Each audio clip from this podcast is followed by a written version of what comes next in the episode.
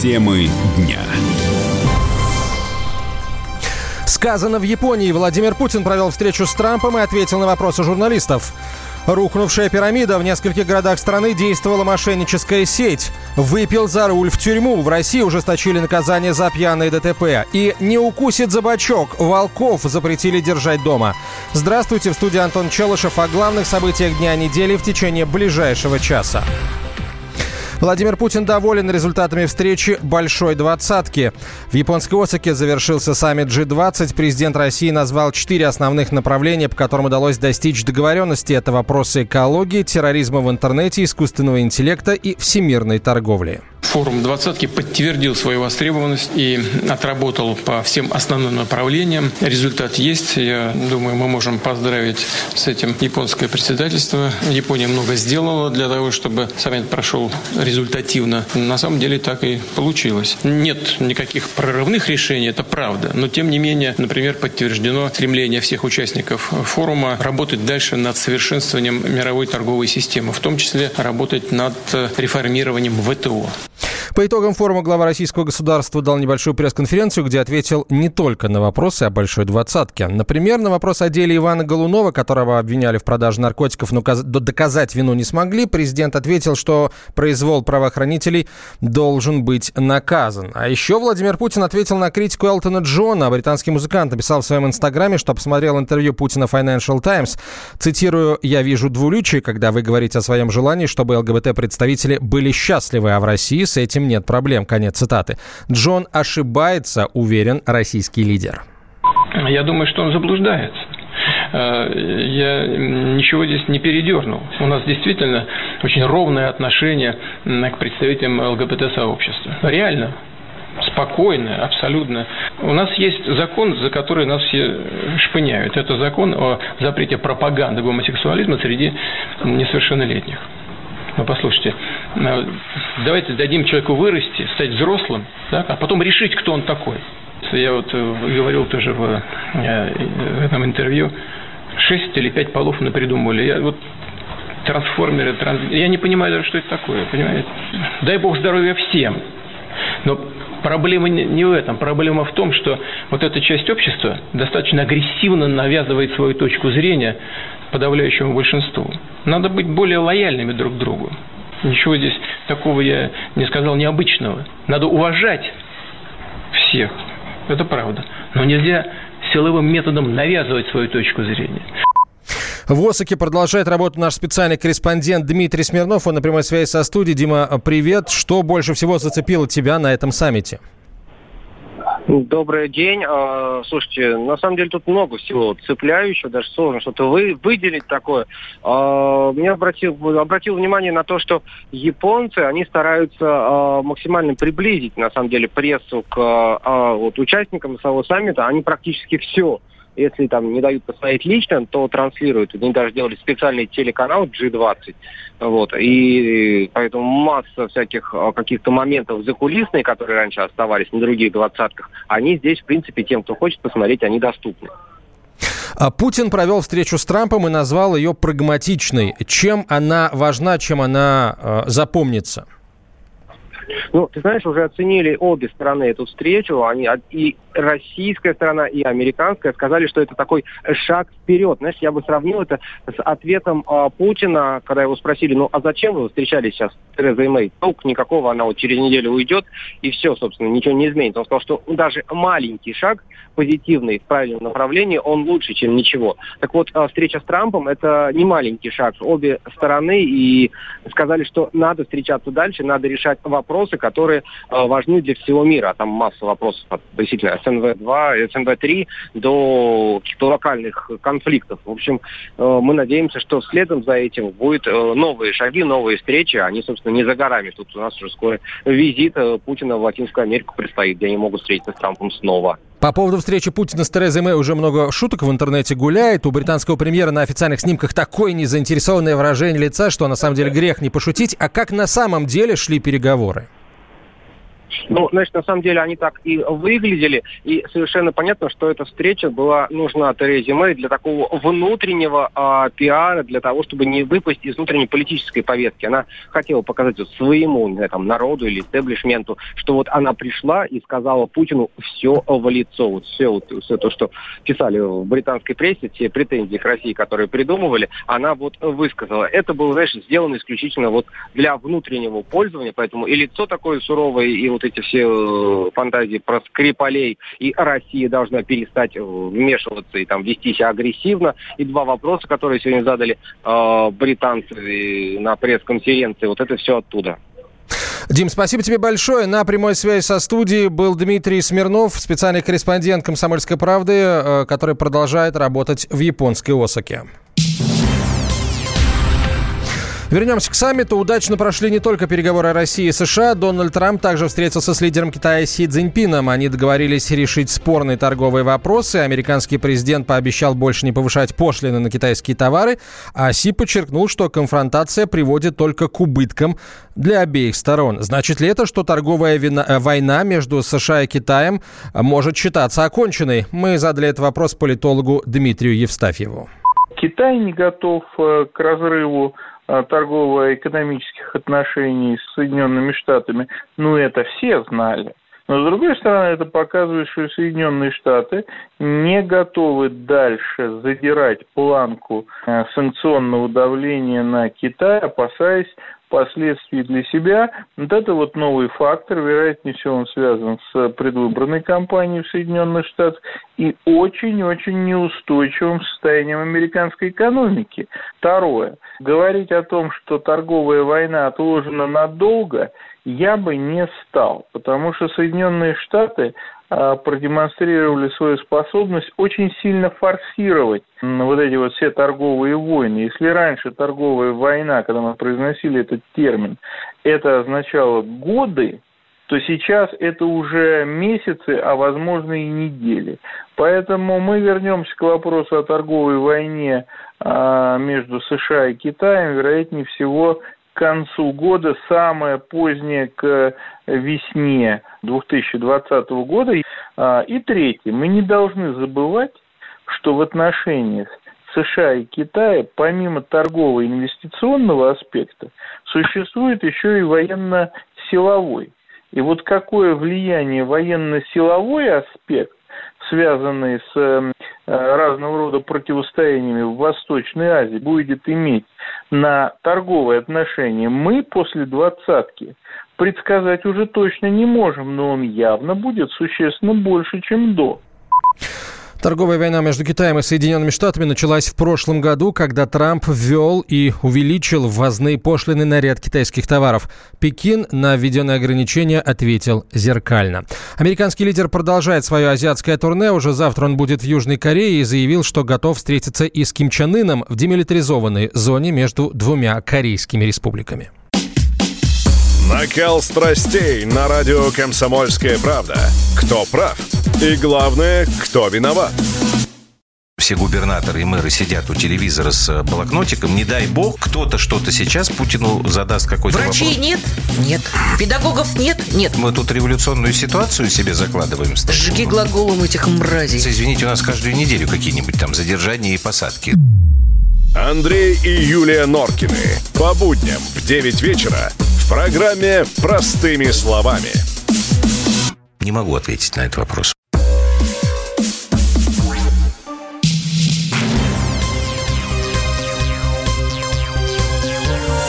Темы дня. Правительство России пообещало финансовую помощь иркутянам, пострадавшим от подтопления. В Иркутской области уже несколько дней сохраняется критическая ситуация из-за паводков. Из села Тулун эвакуировано 500 человек. Подтопление угрожает еще трем а, районам. На прямой, студи... на прямой связи со студией из села Тулун наш корреспондент Николай Тикалов. Николай, приветствую. Что сейчас происходит в селе? Здравствуйте. Сейчас также происходит эвакуация, как и предыдущие два дня. Людей с одного берега перевозят на другой э, берег, но в городе складывается не очень хорошая обстановка, потому что люди берут с собой все самое необходимое и выходят просто во дворы. Когда к ним подходишь э, разговаривать и говоришь, что вы делаете, что вы ждете, они говорят, мы не знаем, что ждать, потому что наш дом уплыл. В береговой линии можно увидеть множество людей, которые сидят, стоят и смотрят, как их дома уплывают. То есть это в прямом смысле дома плавают, они рушатся прямо у людей на глазах. Также э, в пунктах временного размещения уже привозят воду, гуманитарную помощь из ближайших поселков, э, организовали пункт приема пищи. Э, там нет никаких проблем, но сейчас одна проблема – это то, что не хватает специальных принадлежностей для того, чтобы ночью лечь спать, одеяло, коврики.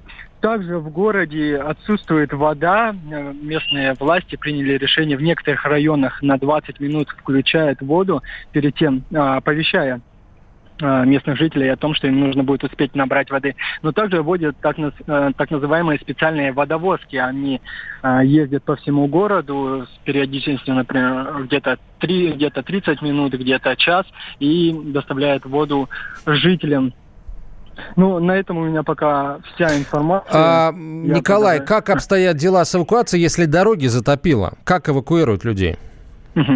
Смотрите, дело в том, что Тулун – город, который разделен а, на две части, именно рекой, которая вышла из своих берегов. И сейчас одна сторона, на которой находится а, администрация и ну, все жизненно важные объекты, а, в том числе и больницы, и а, заправочные станции, она отрезана. Вот именно там сейчас большинство домов находится в зоне, э, в зоне затопления. Вода прибывает здесь э, с неимоверной скоростью, потому что если вот э, я буквально 30 минут назад был на одном месте, разговаривал с людьми, пришел через э, 20 минут обратно, и все, я уже не могу туда зайти, потому что воду затоп... э, потому что вода затопила. А эвакуация продолжается с одного берега на другой берег. Э, вот э, где я сейчас нахожусь, здесь более-менее спокойно. Если подняться выше, то тут жизнь идет как и раньше. Но если спуститься на 200 метров ниже, то можно увидеть, что здесь прям действительно стихийное бедствие. А ездит МЧС, сотрудники МВД, скорая помощь, летают вертолеты. А, Николай, есть ли какие-то гидротехнические сооружения или э, их нет, потому что никогда на реке И не было а, ничего подобного? А, есть сооружения, ну, как говорят местные жители, водозабор. Вот сейчас а, проблема как раз возникла из-за него, что его затопило и а, воду ну, подавать он не может, и поэтому сейчас приходится людям покупать в магазинах воду в бутылках и ждать а что по прогнозам да. синоптиков, когда закончится бедствие? Здесь пока об этом не говорят ни сотрудники МЧС, ни местные жители, э, жители сказать об этом не могут. Но вот буквально 30 минут назад говорили о том, что в некоторых районах, которые находятся вблизи Толуна, ожидается дождь. И, возможно, дождь еще может прийти сюда, но эта информация пока никем не подтверждена. Спасибо большое. Николай Тикалов э, из Тулуна на прямой связи со студией радио «Комсомольская правда». Ранее Николаю удалось поговорить с местными жителями. Они переживают о том, что компенсации не хватит на восстановление всего утраченного имущества. Выделят хотя бы э, на материал, чтобы мы могли хотя бы стены свои подправить, полы сделать. Ну и, соответственно, хоть какое-то себе уютное гнездышко после наводнения. Все, то, что там было, уже этого, конечно, не будет. Как говорится, столько лет работать и в один миг остаться без ничего. Разрушения в Тулуне достигли огромных масштабов. Э, стихия уничтожила бетонный мост на въезде в город. В этот момент по нему шел 19-летний парень. Он зацепился за обломки конструкции и позвал на помощь. К счастью, в 500 метрах от него на лодке работали сотрудники МЧС, которые спасли студента. Дожди тем временем пришли и в центральную Россию. Погода бьет антирекорды. Показатели в 10-15 градусов по Цельсию в последний раз фиксировались э, здесь 70 лет назад. Как долго это продлится, рассказывает эксперт Центра погоды погоды ФОБОС и Евгений Тишковец. В субботу циклон возьмет курс на Волговязский регион и юг э, Республики Коми, где и ожидается самая дождливая погода на европейской территории России. В Москве сегодня облачно, вечером с прояснениями, кратковременные дожди. Температура воздуха днем в столице составит всего лишь плюс 10-12, в Подмосковье 8-13, ну и примерно такие же показатели по центральной России. И атмосферное давление выберется из э, рекордно низких э, значений и к вечеру составит 740 миллиметров ртутного столба. Что касается воскресенья, то погода немного улучшится, но довольно прохладная. На следующей неделе, в понедельник, вторник э, потеплеет до 20-25 градусов, но далее опять похолодание, температура будет колебаться около 20 градусных отметок, то есть, э, в общем-то, впереди не видно никакой жары, ну и практически в ежедневном порядке это солнце будет чередоваться с короткими ливневыми дождями. МЧС напоминает, что при сильном ветре нужно соблюдать осторожность, не проходить под шаткими конструкциями и не парковать автомобили под деревьями. Радио «Комсомольская правда». Более сотни городов вещания и многомиллионная аудитория. Донецк 106 FM. Севастополь 107 и 7 FM. Керчь 103 и 6 FM. Москва 97 и 2 FM. Слушаем всей страной.